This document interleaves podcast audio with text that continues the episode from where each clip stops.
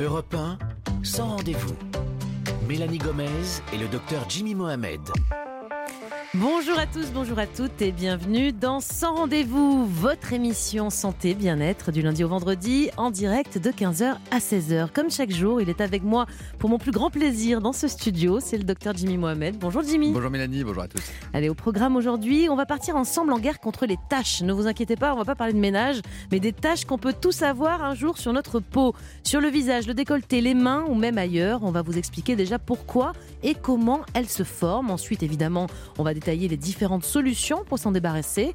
Une émission pleine de bonnes mines, on va dire. Et pour parler de tout cela, nous recevrons le docteur Laurence Netter. Elle est dermatologue à Paris.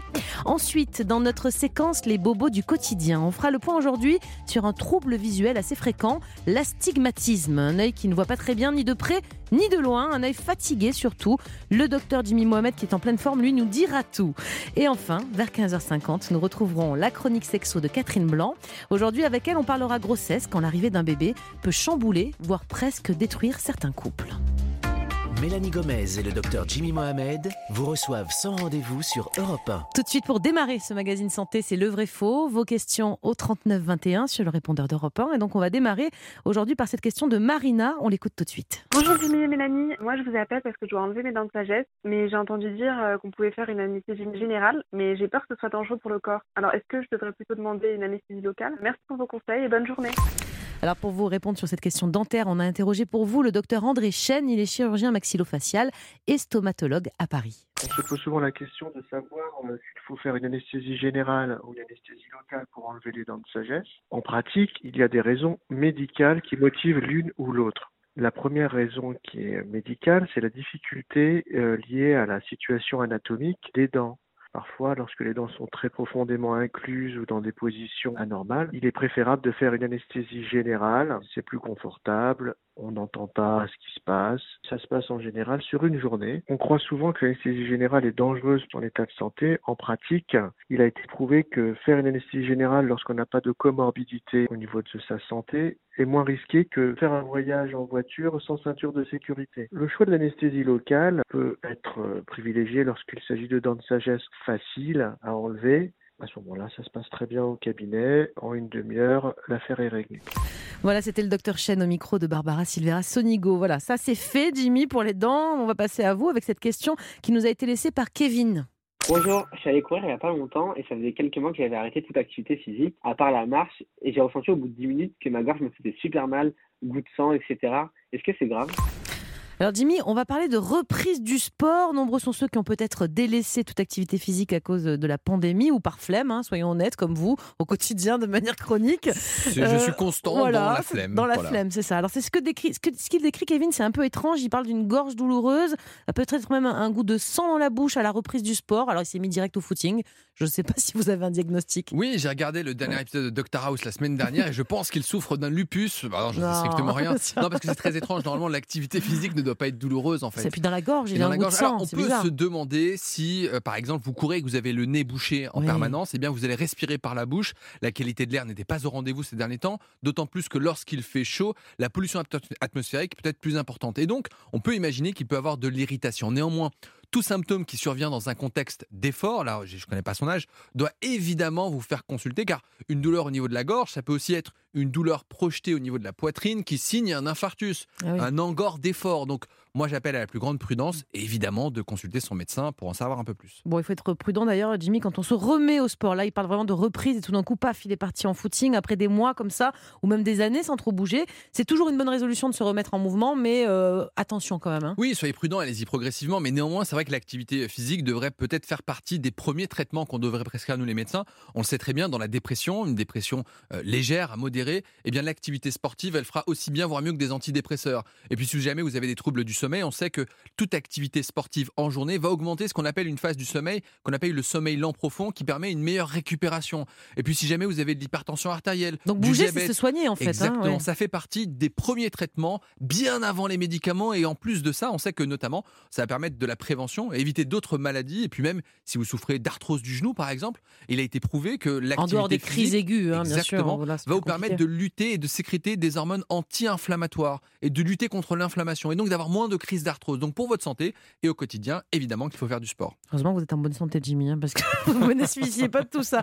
Pour les plus fragiles qui nous écoutent, ou en tout cas les gens qui ont des, pas, des maladies chroniques, est-ce que c'est pareil Le sport, bouger, c'est presque, c'est jamais, presque jamais contre-indiqué, on va dire ça, mais il faut être entouré quand même. Hein, c'est important, accompagné. Il faut avoir une maladie qui reste assez stable pour avoir des efforts dans les limites du possible. Évidemment que euh, l'activité physique sera bénéfique, mais ça je vous incite. Sport santé, il y a la Fédération française de tennis qui, propose, ça. Il y a du sport sur prescription hein. médicale, même si celle-ci n'est pas remboursée malheureusement. Mais allez voir votre médecin, ce sera l'occasion de refaire le point avec la pandémie. Les gens ont un peu euh, rechigné à aller voir le médecin généraliste. Donc on vous attrape au, détour du sport, mais c'est le moment de refaire le point sur votre hypertension artérielle, sur votre diabète, sur un éventuel bilan. Donc évidemment, il pourra vous guider aussi sur les activités les plus adaptées. Si jamais vous avez de l'arthrose du genou, on vous déconseillera par exemple la marche rapide, on vous dira faites du vélo éventuellement ou de la natation. Donc le médecin pourra vous guider justement dans la pratique la plus adaptée. Et là, en ce moment, alors c'est pas le cas aujourd'hui, mais il va faire chaud quand même, se remettre au sport en ce moment. Juste deux trois conseils peut-être de précaution avec les chaleurs. Bien boire, éviter les pics vraiment de soleil le midi. Exactement, de chaleur, de mm. pollution, 2% de déshydratation, c'est 20% de performance physique en moins.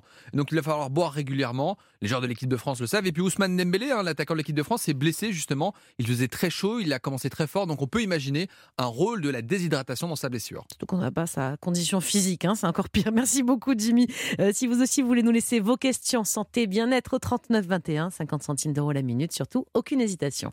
Europe dans un instant, on va passer à notre grand dossier du jour consacré aux taches sur notre peau, taches de vieillesse par exemple, qu'on appelle aussi les fleurs de cimetière. Alors bon, on va peut-être bannir ce mot, c'est pas tout joli. On parlera aussi euh, du masque de grossesse qui peut laisser des traces bien après l'accouchement chez certaines femmes, mais surtout on va vous donner des solutions pour retrouver une peau nette et lumineuse à souhait. Alors restez avec nous sur Europe 1. Sans rendez-vous sur Europe 1. Ravi de vous retrouver dans ce rendez-vous, votre émission Santé Bien-être. Nous sommes ensemble comme chaque jour jusqu'à 16h. Alors on va accueillir tout de suite notre invité pour ce dossier du jour. C'est vous, docteur Laurence Netter. Bonjour. Bonjour. Euh, Jimmy, bonjour Mélanie. Vous êtes dermatologue à Paris. Avec vous, on va euh, soigner notre peau cet après-midi et tenter de perfectionner notre teint en se débarrassant surtout de ces petites et grosses taches qu'on peut tous avoir euh, un jour sur la peau, qu'on soit jeune ou plus, moins jeune d'ailleurs. Docteur Netter, quand, on parle de taches, en général, on va dire pour l'instant, c'est assez vaste. Hein. Finalement, ça regroupe pas mal de choses. Mais est-ce qu'on sait en tout cas physiologiquement, au niveau cutané, ce qui se passe? Pourquoi tout d'un coup, bah, il y a un endroit où il y a un amas de je sais pas quoi? Il n'y a pas un seul type de tâche. Les patients décrivent une tâche. Une tâche, ça veut dire quelque chose de foncé ou clair. Euh, c'est une description parfaitement clinique. Et derrière cette description, il y a un diagnostic médical. Ça peut être euh, un masque de grossesse, ça peut être, comme vous avez dit tout à l'heure, euh, des fleurs de cimetière, des fleurs de, des taches de vieillesse, ça peut être un grain de beauté, ça peut être un cancer, ça peut être un mélanome. Une tâche, c'est une description clinique. Il faut un diagnostic et quand le diagnostic est posé, à ce moment-là, on a différents traitements qui n'ont rien à voir selon euh, le type de tâche. D'ailleurs, les dermatologues ne parlent jamais de tâches. Hein, jamais, nous, nous. jamais. Exactement, nous on des, des trucs, des, boutons, mais bon, vous avez évidemment un champ lexical beaucoup plus riche. Alors, on va commencer par le masque de grossesse. Et d'ailleurs, je crois que vous n'aimez pas trop qu'on l'appelle comme ça, puisqu'il a un terme un, non, peu Jimmy, plus vous avez raison, parce que euh, le masque de grossesse, ça veut dire systématiquement grossesse. ça arrive pendant la grossesse. Et en fait, 9 masques de grossesse sur 10 viennent en dehors des grossesses. Donc on a un terme plus générique qui s'appelle le mélasma. Alors c'est quoi des... ce mélasma? Alors le mélasma, masque de grossesse alors si Parce qu'il y en a qui surviennent pendant la grossesse. C'est une, un symptôme polyfactoriel et là-dedans, il y a euh, l'intervention des hormones de la grossesse. Donc c'est vrai qu'on a un risque de mélasma pendant un peu plus grossesse. important à cette période-là. Exactement, mais la plupart des femmes, parce que c'est surtout les femmes qui présentent euh, des mélasmas, ne sont pas enceintes. Alors ce sont des tâches, il y a différentes formes cliniques qui sont euh, mal limitées, qui sont assez visibles et qui surtout pigmentent dès qu'il y a un petit peu d'UV dans l'atmosphère. C'est du plus foncé, là, ça va foncer la, peau à cet endroit-là. Hein, Donc l'hiver, les taches sont plus claires. Et puis aux alentours euh, du début du printemps, en avril, les femmes le, décrivent très bien, ça fonce. Ça dure comme ça pendant tout l'été.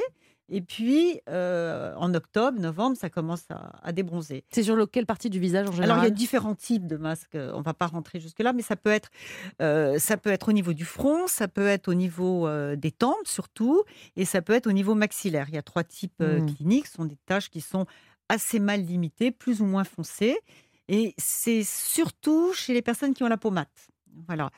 Peau mate, mais qui se sont exposées au soleil ou pas spécialement? Est-ce qu'on peut avoir un masque de grossesse sans grossesse et sans soleil? Tu oui, inquiet, vous avez dit peau mate, il se dit zut, ça peut me toucher parce que ça peut toucher ça les touche hommes. aussi les hommes, mais c'est très rare. C'est très très rare. Ça peut même toucher les avant-bras. hein, il y a des, des, des mélasmas sur les avant-bras. Euh, ça touche surtout les sujets à peau mate, d'autant plus que euh, on est enceinte parce que les hormones favorisent la pigmentation, mais pas que. C'est pas Euh, que la et- lumière extérieure, par contre. Non, euh, ce, ce sont les UV, entre autres. Et puis récemment, on a prouvé euh, le rôle de la lumière bleue. C'est assez récent. Alors, pas la Là, vous lumière regardez bleue une des série é- sur euh, Netflix et tout d'un coup, pouf, masque de Non, grossesse. alors en fait, Ah. les écrans, la, la- la- la puissance de la lumière bleue n'est pas suffisante, mais la longueur lumière bleue extérieure, la lumière du visible, est suffisante euh, pour avoir euh, un rôle dans le, dans le mélasma. Et puis encore récemment, on a prouvé que ce n'était pas qu'une pigmentation, mais qu'il y avait un phénomène vasculaire. Et donc, euh, il n'y a pas que la pigmentation à traiter. On peut utiliser de temps en temps la lumière pulsée par son action sur la vascularisation. Donc sur les petits vaisseaux qui sont à la surface de la peau. Alors, autre tâche moins sympa, hein, c'est ce qu'on appelle les tâches de vieillesse, les fleurs de cimetière, les tâches brunes. À quoi ça correspond? Est-ce que d'ailleurs ça a un rapport vraiment avec la vieillesse? Est-ce qu'on peut en avoir, je sais pas, à 30 ans? Est-ce que Mélanie peut déjà en avoir? Ah Alors, oui, j'ai à peine 30 à ans, peine je voudrais 30 ans, savoir. ouais. Là, pour le coup, c'est assez lié à l'âge et euh, assez lié à l'exposition euh, au soleil, mais, mais surtout chez les personnes, alors cette fois-ci, il faut changer un petit peu les, les plaisirs, qui ont un phototype clair, Ah, voilà. c'est-à-dire la peau claire, tendance à avoir des taches de rousseur. Ce sont des peaux qui ont un capital soleil qui est moins bon qu'une peau mate qui a Mhm. déjà euh, un écran, euh, je dirais, physiologique. Et là, en général, c'est les mains, hein, surtout. Ça, Alors, on sur les zones beaucoup. exposées- On n'en a pas sur les fesses de ces Eh choses-là. hein, si ouais. vous regardez sous la culotte, euh, sous le petit carré pubien, eh bien la peau est lisse comme un bébé, euh, homogène et sans tache. Et sur toutes les parties exposées, la peau est beaucoup moins nette. Alors c'est très dépendant euh, des heures de, de bronzing, mais euh, il y a des personnes qui se sont très très peu ex- exposées et qui ont malgré tout euh, ces taches. Alors ces taches sont beaucoup plus faciles à traiter que le masque de Hmm. grossesse. Alors, est-ce que l'acné peut aussi laisser des taches ou peut-être des cicatrices? On pense aux adolescents qui trifouillent leurs boutons en permanence. Mm. D'ailleurs, est-ce que c'est une bonne chose d'éclater les boutons? Alors voilà, c'est encore une troisième type de tâche. Cette fois-ci, on va parler de pigmentation post-inflammatoire ou d'hyperpigmentation post-inflammatoire, à tel point d'ailleurs que chez les personnes à peau noire, quand les noirs viennent consulter, ils ne viennent jamais consulter pour l'acné. Ils viennent consulter, le motif, c'est les taches. Alors l'inflammation euh, chronique sur la peau. Euh, Parce qu'avoir de l'acné, c'est avoir de l'inflammation chronique sur la peau. hein, ça, il c'est- faut le savoir. C'est un, Mm. un type d'inflammation. Et Quand on a un bouton, que ce soit euh, un bouton de moustique, euh, de l'acné ou autre, eh bien, ça euh, stimule la, la production de mélanine et ça peut donner une pigmentation qu'on va appeler donc pigmentation post-inflammatoire. Toutes ces pigmentations ont des traitements différents. C'est pour il faut ça un diagnostic d'abord. C'est pour ça qu'on nous dit souvent, en tout cas quand elle est fraîche, la cicatrice, moi j'ai eu des expériences comme ça, ne jamais l'exposer au soleil. Mais est-ce que du coup, c'est valable toute la vie quand on a une cicatrice Ça Non, reste une zone de la peau pas. qui est fragile Surtout pas, non surtout pas. Là, il il faut être en post-inflammation. Quand on recoue, là, à ce moment-là, il y a un phénomène inflammatoire. La cicatrisation se fait en passant par des phases inflammatoires. Et c'est pendant la cicatrisation, les 6, 8, 10 premiers mois, qu'il ne faut pas exposer sa peau au soleil de risque de faire une tache marron, qui partira dans le temps? Ça, c'est important. On peut La ne rien faire et ça finit par disparaître. quand pigmentation même, hein, oui. part. Et puis souvent, après, ben, il reste une cicatrice un peu fibreuse blanche.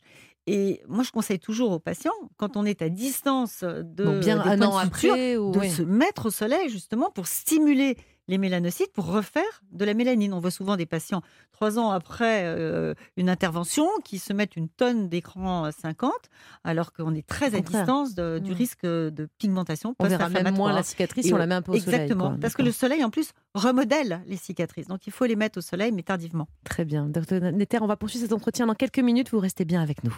Europe Dans ce rendez-vous, on va continuer cette émission dans laquelle on vous propose de décortiquer toutes ces taches qu'on peut avoir sur la peau. On fait une sorte de ménage dermatologique aujourd'hui et justement, on va vous donner quelques repères pour savoir quelles sont celles qu'il faut absolument faire voir à un médecin, comment prévenir aussi leur apparition.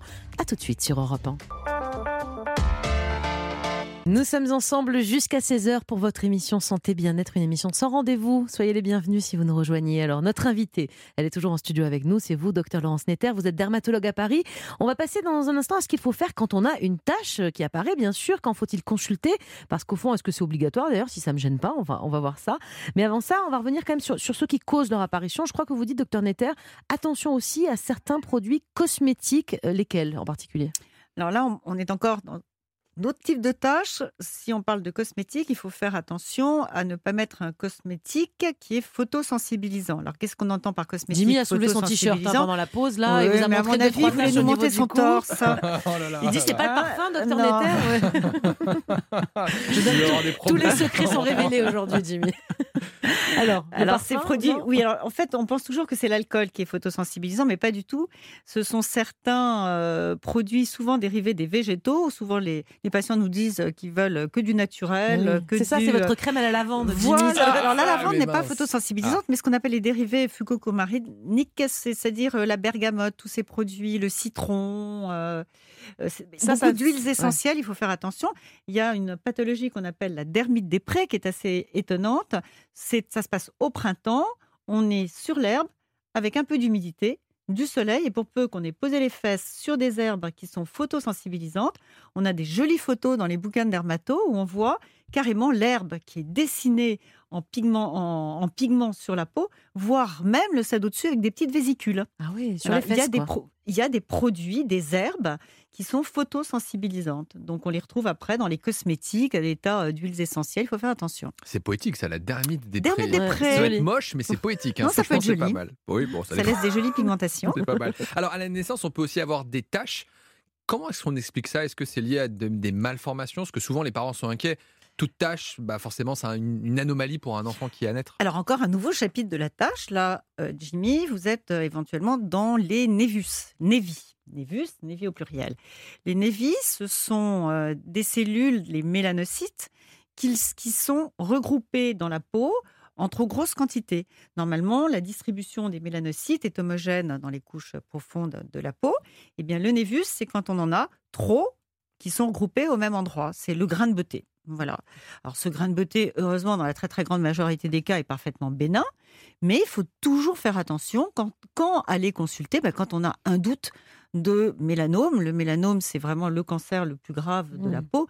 Heureusement, toutes les tâches ne sont pas des mélanomes, mais si quelque chose arrive rapidement, euh, qu'on ne connaissait pas, pour peu euh, qu'on soit un sujet à risque, à peau claire, qu'on ait déjà plein de, de, de, grains de beauté, qu'il y ait des mélanomes dans la famille, il ne faut, faut pas hésiter. Justement, vous parlez de grains de beauté. Comment on explique euh, pourquoi Enfin, déjà, il y a des gens qui n'en ont pas du tout, il y en a qui en ont plein. C'est quoi un grain de beauté? C'est une tâche bénigne, on est d'accord, mais elle est faite Alors de un grain de beauté, Ouais. un grain de beauté, c'est une, c'est une accumulation de cellules pigmentaires qui fabriquent le pigment qu'on appelle les mélanocytes, qui sont regroupés au- en, en trop grand nombre. Donc c'est une Euh, anomalie de la peau quand même. au- C'est une Ouais. anomalie, euh, c'est cas. génétique en tout Mm. cas, c'est-à-dire qu'on naît avec un certain nombre de grains de beauté, mais il y a également des névus, des névis acquis. On peut avoir des, des- des grains de beauté qui apparaissent euh, au cours de sa vie. D'ailleurs, le mélanome, le, fameux euh, Cancer de la peau. ouais. malin, 8 fois sur 10, c'est un névus acquis. Et deux Et fois sur. 10, Mm. deux fois sur 10, c'est quelque chose qu'on a à la naissance et qui dégénère. Et du coup, euh, comment est-ce qu'on surveille ça? Est-ce que euh, nous, on doit surveiller au quotidien les grains de beauté qu'on peut avoir? Et Est-ce qu'il faut voir systématiquement le dermatologue tous les combien de temps? Alors, c'est- une, une question qui est toujours euh, un petit peu euh, compliquée euh, pour répondre. Euh, venir systématiquement, chaque année, se faire examiner de la tête aux pieds quand on a un grain de beauté qui n'a pas bougé, qu'on n'est pas un sujet à risque, mieux vaut apprendre au patient à, À le surveiller. euh, ah oui, à connaître, à reconnaître un grain de beauté qui peut être euh, euh, mauvais. Alors, il y a ce- cette fameuse règle ABCDE ABCDE, qu'on ouais. trouve sur Internet. Ce sont des facteurs de risque. A, c'est la tâche, le grain de beauté qui est asymétrique. Quand il est symétrique, c'est plutôt de bon pronostic. B, c'est la bordure, régulière ou irrégulière. C, c'est la couleur. Ça ne veut pas dire foncé ou clair. Le- Les, les- Mm. les foncés ne sont pas plus mauvais, mais ça veut dire plusieurs couleurs ou une seule couleur. Quand il y a une seule couleur, c'est de bon pronostic. Quand il y en a plusieurs, ça peut être un, un Et parfois, il y a des couleurs bizarres, un peu vert. hein, ça, ça Alors, peut virer de vert, couleur, non, mais Vert, euh, c'est moisi. euh, hein. rouge, euh, oui, bah, c'est un peu pourri. Rouge ou bleu, quoi. ça Euh, il ne faut pas qu'il y ait au sein du même grain de beauté Plusieurs du blanc, couleurs. du marron Allez. et du rouge. Et Non, puis euh, la des dimension et rouge l'évolution. ou bleu ou vert. si. la- Ah j'ai Ah vu oui, des rouge, choses bah, comme ça. Un grain de beauté bien rond, bien foncé, bordure régulière, il inquiète le patient, mais tout compte fait, il est assez, euh, il est assez bénin. Une tache qui a des limites irrégulières avec au sein de la même tache du blanc, du rouge, du marron, du marron clair, du marron foncé, là, il faut venir nous consulter. Vous avez vu, j'en ai vu plus que vous. hein. Ah, Comment ça se déroule au- au- le diagnostic au cabinet quand on a une tâche, quelle que soit celle, enfin toutes celles dont on vient de parler, par exemple, on vient vous voir, vous allez la regarder, vous avez l'habitude évidemment, c'est votre spécialité, mais vous allez la regarder de plus près avec un, Alors, on essaie d'abord d'examiner le, le- le patient euh, en entier. Quand on vient me voir pour un grain de beauté, je, On se met je tout nu chez vous on se en met général. tout nu, ouais. Tout nu. Dans mon cabinet, Oui, voilà, bien Mélanie, sûr, bien sûr, j'ai dans mon cabinet. Même quand je dis rien, on croit que je Ah dis bah rien. oui, oui, oui, mais je vous connais un peu. Alors, Alors, on, on regarde d'abord avec les yeux, ça s'appelle l'examen clinique. Et puis, si on a un doute, on prend un dermoscope, c'est-à-dire un genre de grosse loupe, et on regarde. Et si on a encore un doute, et on le biopsie. On fait une petite goutte d'anesthésie locale, on l'enlève, on l'envoie chez un mal, hein. médecin. Non, on fait une anesthésie locale, pas plus qu'un vaccin, comme, comme douleur. Euh, on le met dans un petit pot et puis on l'envoie à un médecin qu'on appelle un anatomopathologiste qui lui va faire des petites lames, va les inclure dans, dans- dans- de la paraffine, il va regarder au microscope et va nous donner une réponse une semaine après pour être bien sûr que ça soit bénin.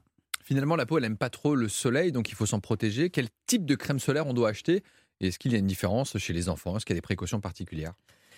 Alors c'est sûr que le soleil euh, est un facteur de risque de, de ce fameux mélanome, au même titre par exemple que le tabac est un facteur de risque du cancer du poumon.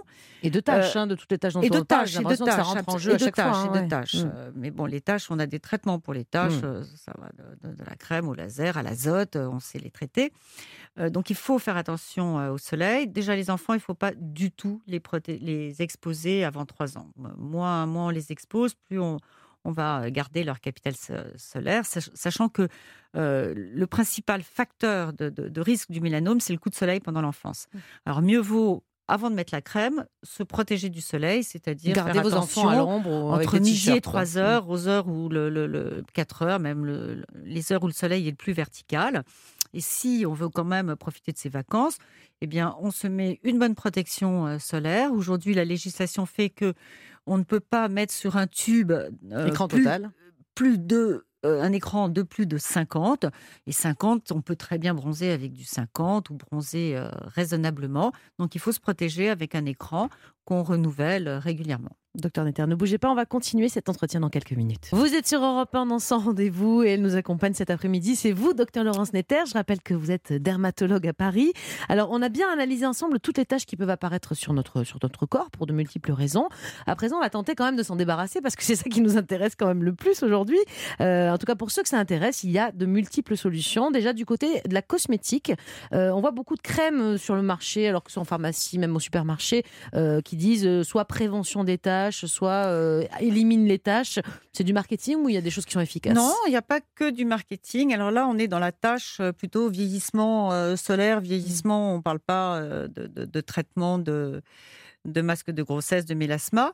On a aujourd'hui des, des sérums essentiellement, qui sont des sérums antiradicalaires en fait, qui préviennent plus que euh, enlèvent les tâches. Ça peut les diminuer un petit peu l'intensité de l'état des tâches, mais ça n'est pas le traitement qui va faire disparaître les tâches. Mais chez les personnes qui ont tendance à tâcher euh, au soleil, c'est bien d'avoir une routine où on commence le matin en mettant sous sa crème un sérum En premier, hein, sur la peau, c'est ça, et ensuite la crème hydratante. Et ensuite quoi. la crème hydratante. Ça contient de la vitamine euh, C, de la vitamine E, CE férulique, tous ces, tous ces Ça produits-là qui suffira pas à les aujourd'hui. faire partir complètement. Non, ça par suffira contre. pas, mais Ouais. c'est une bonne routine. Mais du coup, est-ce que c'est le prix qui fait de la qualité de ces produits? Parce que mine de rien, c'est des choses qui restent assez chères. En tout cas, qui a une gamme qui semble très très large. La gamme est large, mais le prix n'y a rien à voir. Ouais. C'est-à-dire que maintenant, Il y en tous les contiennent de la laboratoires surfent, C, E, sur, des euh, antioxydants. Euh, voilà, ouais. sur, surfe sur la pigmentation, mais c'est pas le prix qui fait euh, qui fait la qualité du produit. Mais Et du coup, c'est quoi? C'est le dermatologue qui peut nous aider pour savoir quel type de crème Bah, le acheter? Parce que pharmacien aussi a été Mm. formé par le laboratoire, le dermatologue euh, et puis le pharmacien. Mm. Et puis les journaux, les journaux. Mais a bon, beaucoup de. Beaucoup de c'est très difficile de faire un choix. hein. C'est très, c'est Bon, très faut compliqué. tester et puis, euh, et puis voir. Sinon, il y a une crème qui est pas disponible pour le coup en vente libre, c'est l'hydro, alors l'hydroquinone. Comment Ah ça oui. agit ça et ça? Ça, ça permet de les effacer un peu les tâches ça, Non, non, c'est le traitement. C'est le seul produit médical contre le masque de grossesse par exemple. Alors, c'est un, c'est un produit qui va agir contre une enzyme qui s'appelle la tyrosinase, qui euh, est indispensable dans la formation de la mélanine. Donc, c'est- c'est un produit qui freine la sécrétion du pigment. On ne trouve plus de crème à l'hydroquinone en pharmacie directement parce que cette hydroquinone a quand même des effets secondaires. C'est ce que les, les, les Noirs utilisaient pour se blanchir la peau. Mmh. hein. À des doses plus, à des doses plus importantes. Il y a un risque de faire des petites taches blanches en confetti. Donc aujourd'hui, nous l'avons, nous, dermatologues, à notre disposition et on l'a, on l'a prescrit sous forme de préparation. Donc le pharmacien euh, fait une préparation à base de 4%, 5%, euh, jusqu'à 10% dans certaines indications. Sur euh, nos ordonnances, on indique le, le type de préparation. met ça que sur la tâche Et- en question, pas partout. Voilà, hein. on le met sur la tâche en question une fois par jour. Le traitement classique se fait pendant quatre mois et l'indication majeure de l'hydroquinone, c'est le mélasma. Mmh. Donc le Voilà. masque de grossesse. ouais. Et est-ce que ça marche sur, je sais pas, les cicatrices de varicelle, par exemple? Souvent, les Ah, parents c'est- demandent. La cicatrice veulent- de varicelle, c'est pas une cicatrice pigmentée, c'est une Donc on peut rien cicatrice en faire creux. ça. Bah, bon, Là, j'en ai une sur le- avoir. J'en ai une sur le nez là. elle Je me doutais que c'était une question perso, Bah oui, parce que quand ça. n'a rien à voir, en général, c'est que c'est pour lui.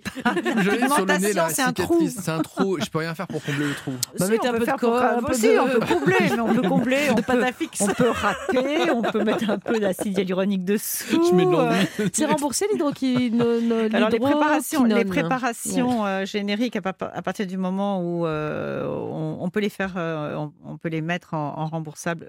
J'ai un doute d'ailleurs tout d'un coup. Bon, on ira, on ira Ouais. vérifier. On vous apportera C'est sur la dans, a quelques jours. perturbé. Un peu. Dans quelques, dans quelques prochaines émissions. On dit que certains peelings aussi peuvent peut-être faire euh, effacer un petit peu les, les taches. C'est vrai ou pas Et sur quel type de tâches ça peut éventuellement fonctionner? Est-ce que ça marche sur les taches de varicelle? Non, c'est tombé Il avec met la une varicelle couche. là.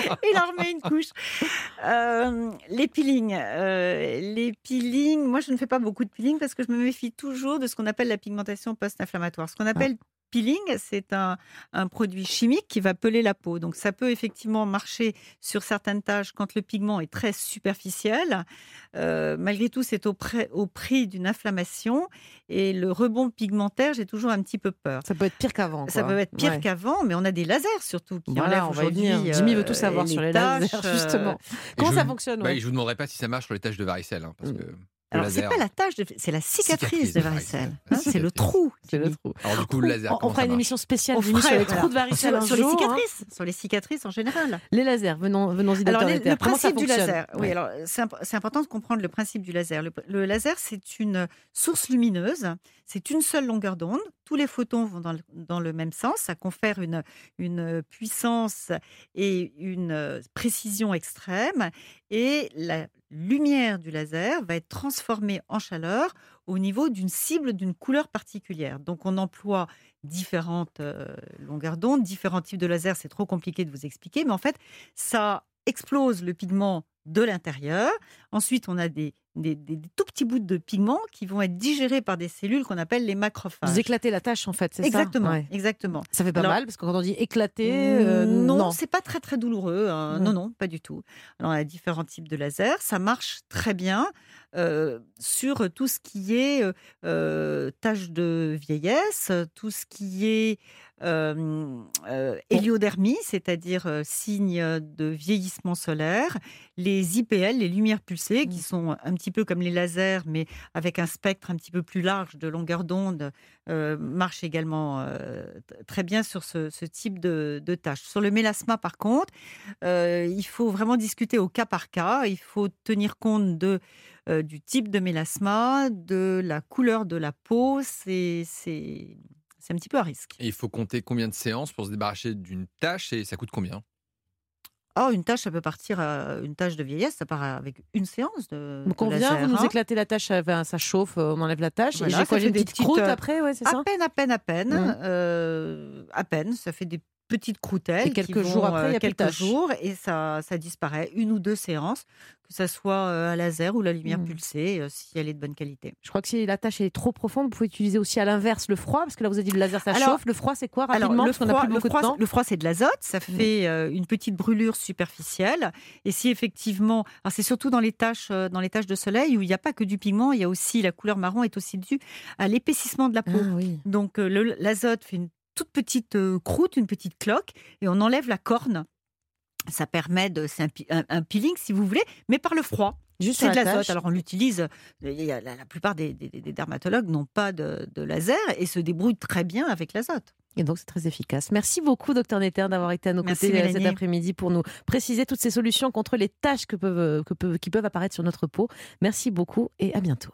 Europe Dans un instant, notre chronique Les bobos du quotidien avec un focus du docteur Jimmy Mohamed sur l'astigmatisme, cet œil fatigué qui finalement ne voit correctement ni de près ni de loin. Comment dépister ce problème et le corriger On vous dit tout dans quelques minutes. À tout de suite sur Europe 1.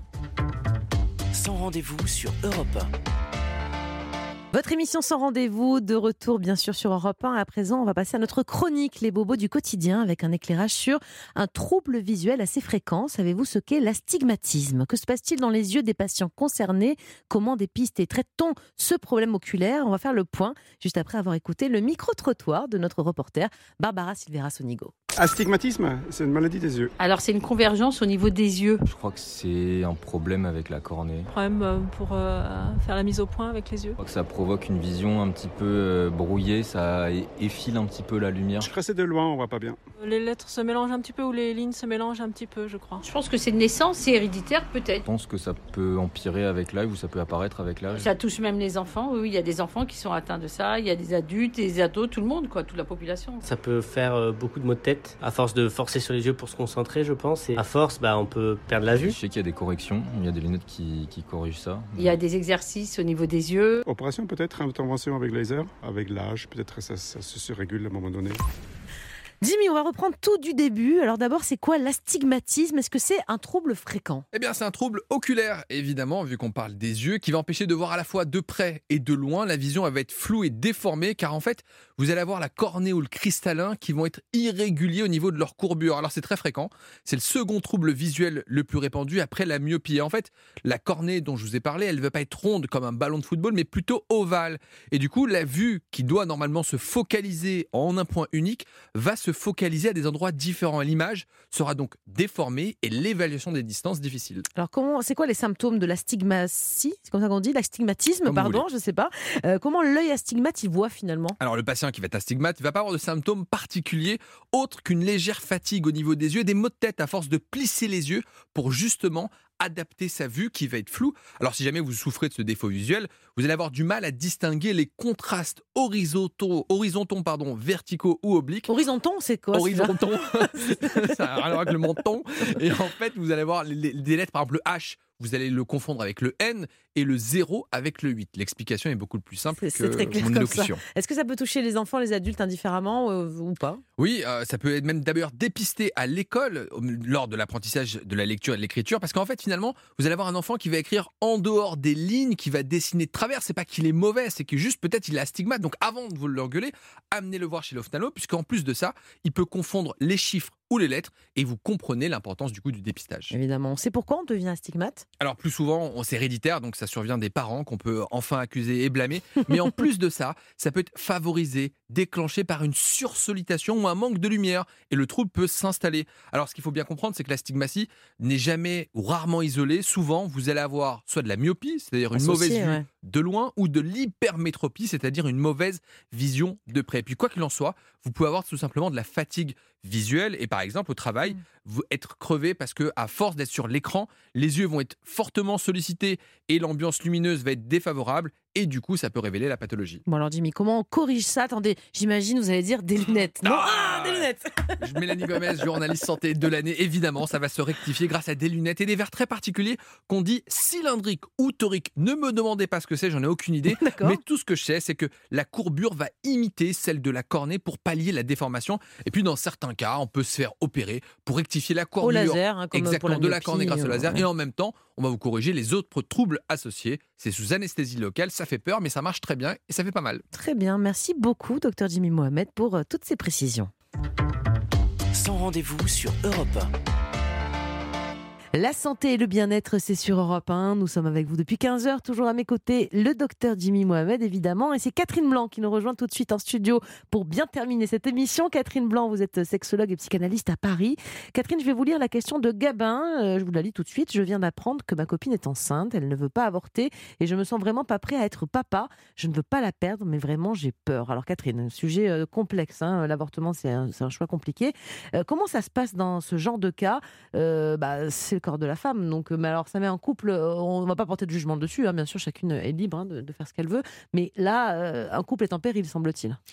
Alors, en péril ou pas, mais en tout cas, il- c'est surtout que tout d'un coup, Gabin est face à une réalité. C'est-à-dire que euh, on fait l'amour, euh, on trouve ça merveilleux. Il est, il est manifestement, il dit qu'il ne veut pas la perdre, donc il est dans une qualité de relation avec elle qui est forte. Et tout d'un coup, ça donne lieu à une grossesse, qui d'ailleurs n'est pas, euh, pas euh, incompréhensible, parce qu'à partir du moment où euh, on est bien dans une relation, il y a quelque chose qui s'enclenche, notamment chez la femme, qui est une envie d'avoir l'autre un peu plus en soi, en quelque sorte, et ça donne lieu à une fertilité accrue. Si on ne prend pas la pilule, si on ne met pas de préservatif, Mhm. si on a, si on s'est pas dit, on est bien d'accord qu'on fait pas de bébé, et donc on en prend, on, on met en place euh, tout ce qu'il faut pour se protéger. Euh, dans la mesure où on est comme ça, un peu tambour battant, avec l'excitation de ce risque potentiel, euh, sans trop le vouloir le mesurer, eh bien voilà, on a quelque chose qui est assez excitant jusqu'au jour où on est face au principe de réalité. Et un bébé, c'est le principe de réalité. Alors, elle veut pas avorter, ça veut pas dire qu'elle était prête à être maman, si ce n'est qu'il y a quand même quelque chose en elle qui l'était, puisque dans son fonctionnement physiologique, c'est à l'œuvre. Mais ça veut pas dire non plus que tous les jours seront roses, que tous les jours elle sera en, en paix par rapport à cela, parce que c'est compliqué de faire avec euh, la transformation de ce corps qui va donner lieu, et de cette vie qui va donner lieu à une position maternelle, etc. Pour l'heure, elle n'est pas du tout prête à avorter, ce qui est évidemment, parce que c'est pas anecdotique, hein, on sait pas. euh, euh, c'est pas un truc où on va dans une boutique, on rend le bébé et puis on repart. C'est quelque chose de très impliquant corporellement, souvent très déstabilisant psychologiquement. Euh, ne le voyons pas comme, même si c'est une liberté merveilleuse, ne le voyons pas comme un truc aisé. Et évidemment que l'homme peut se sentir coincé là-dedans. Mais encore une fois, il, le bébé ne lui est pas fait dans le dos euh, euh, par, par surprise, euh, volontairement. On ne sait pas, on n'a pas tous les détails non plus. oui, mais, mais- bon, ça pas l'air d'être décrit comme ça. voilà, donc en fait, je, je- je crois que le, le truc, c'est qu'il n'est pas prêt, mais on n'est jamais prêt Ah avant de le devenir. Mm. C'est-à-dire que c'est pas je suis prêt à être papa, sinon c'est quand on est grand-père qu'on est prêt à être papa, mais quand on est grand-père, on devient grand-père. Oui, c'est ça, parce qu'il dit qu'il a peur de. Enfin, ils ne sont pas vraiment prêts, mais vous l'avez dit, elle, elle est peut-être pas prête non plus. Non, se même la veille de Euh, l'accouchement, n'est moi, j'étais pas prêt. prête. Même après, moi, le troisième enfant, j'étais pas prêt après le troisième, mais bon, on fait avec, et puis ça se passe bien, et puis on apprend de nos Oui, erreurs. donc- Peut-être qu'ils réfléchissent un petit peu, en tout cas. Et puis ça dépend peut-être de son âge. S'il a 18, 19 ans, Ah, on je peux comprendre ça, son ouais. stress. Bien S'il en a 25 ou 30, bon, il est peut-être temps non pas de se bouger, mais de- d'assumer en fait ses responsabilités. On a pris le risque d'avoir des rapports sexuels non protégés. Maintenant, il faut peut-être après en discuter avec sa partenaire ou sa conjointe. D'ailleurs, on ne connaît même pas la nature de leur relation. Si c'est l'histoire d'un soir, on peut peut-être comprendre que c'est plus compliqué, difficile à gérer que si c'est sa copine depuis plusieurs années. Donc, Oui, il y a tellement de paramètres qu'on n'a pas là, dans, l'explication. que- En tout cas, c'est vrai que de toute façon, c'est c'est pas. Je crois que ce qui est bien, c'est de dire j'ai peur. J'ai peur d'être papa. Il a le parce droit que- peur, il y a bien aucun sûr. souci avec et, ça. et d'ailleurs, Mm. les femmes elles-mêmes ont peur, même quand elles désirent ardemment des bébés, elles ont peur. Et tous leurs symptômes liés à tout d'un coup des, des- des vagues euh, d'hormones qui sont des symptômes comme par hasard de vomissement, comme si on allait faire sortir quelque chose de son corps. Euh, vous voyez, tous ces symptômes où, où on peut plus manger quoi que ce soit, où on n'a plus de désir, etc.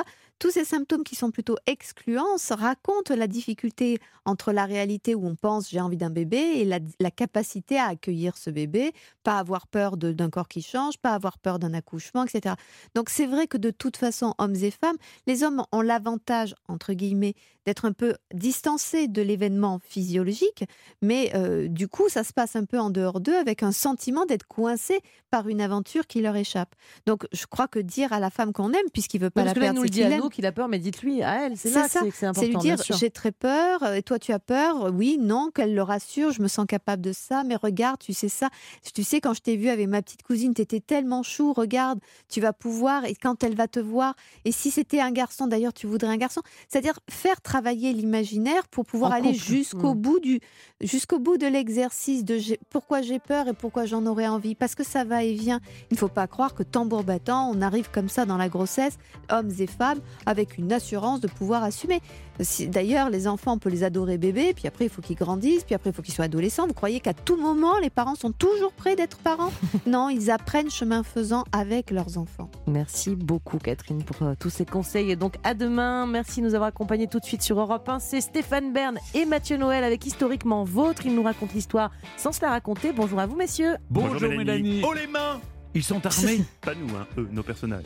Basile Zaharov, le marchand d'armes. Samuel Colt, bah Colt, vous voyez ce que c'est L'inventeur, hein, du- Colt. revolver. Et vous, vous avez trouvé qui? Terminator, un Wow. personnage dangereux qui avait toujours une arme à la main. Je vous parle en réalité d'Arnold Schwarzenegger, qui, en devenant gouverneur de Californie, nous a prouvé qu'il était plutôt pour le contrôle des armes, lui. Bon, mais très bien. Nous, si on est haut les mains, on sera à l'écoute en tout cas. Et vous aussi, restez sur Europe 1.